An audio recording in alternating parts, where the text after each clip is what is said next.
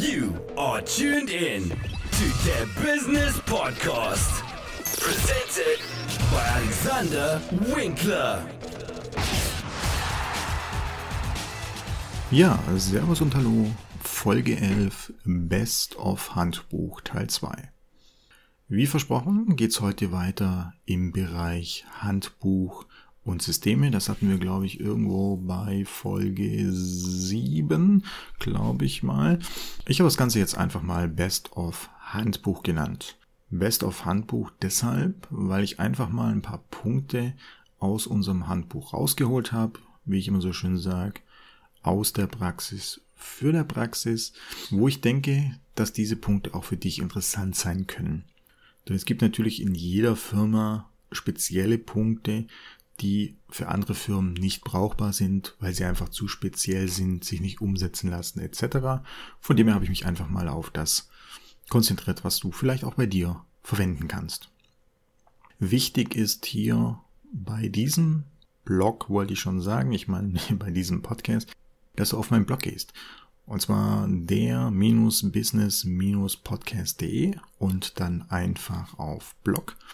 Und in diesem Blog sind auch dementsprechend unter Best of Handbuch Teil 2 auch Bilder, so dass du auch noch neben dem auditiven auch das visuelle, also du siehst dann auch noch die entsprechenden Dinge, über die ich hier spreche und dann ist es ein bisschen einfacher und praktischer.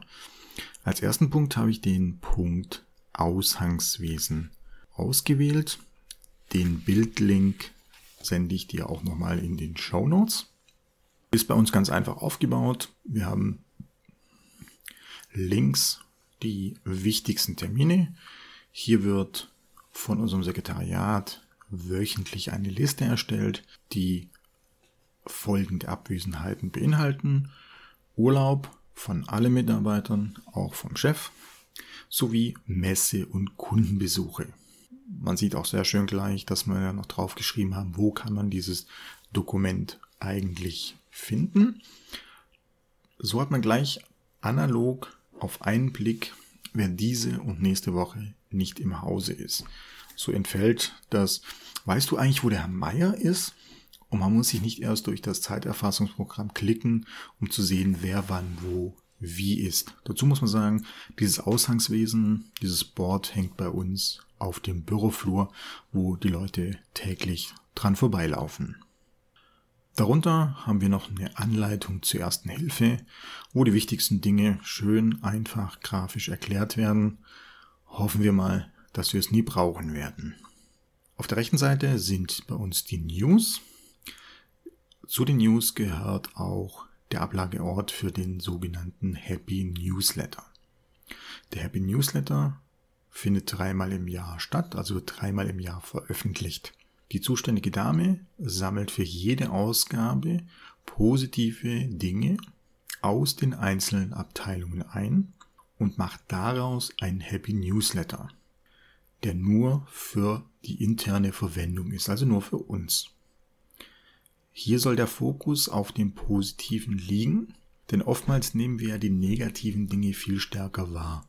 Der ganze Tag von den siebeneinhalb Stunden waren sieben Stunden super eine halbe Stunde, am besten noch die letzte, hat irgendein Kunde, irgendein Lieferanten einen geärgert und man geht heim und sagt, was für ein Scheißtag als Beispiel.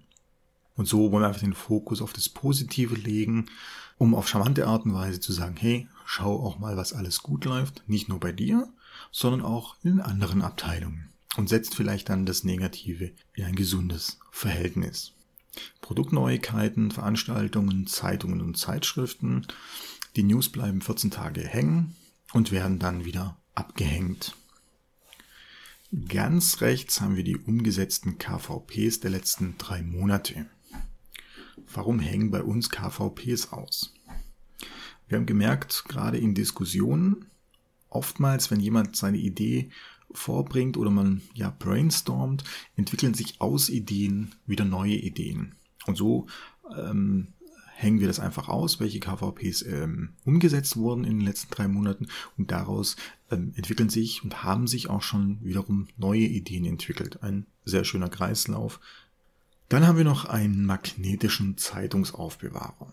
Meistens nämlich lagen die Zeitungen und Zeitschriften bei uns kreuz und quer in irgendwelchen Ecken oder auf dem Besprechungstisch verteilt. Ich weiß noch genau, wie eines Tages ein Lieferant kam, überraschend, äh, wir sozusagen nicht aufgeräumt haben vorher und wir setzen uns an den Besprechungstisch und mussten uns erstmal durch sämtliche Zeitungen, Werbungen und sonstiges Zeug wühlen. Und ich habe den Blick äh, des Lieferanten nicht vergessen. Und seitdem haben wir die Zeitschriften an einem Ort nämlich in diesem Zeitungsaufbewahrer. Wenn dieser voll ist, wird die Zeitung dann dementsprechend ausgetauscht und es sieht vor allem optisch einfach ordentlich aus. So kann uns dann auch jederzeit jemand spontan besuchen. Das war mal der erste Teil oder besser gesagt der zweite Teil vom Handbuch. Ich freue mich schon auf den nächsten Teil. Bis dahin, macht's gut.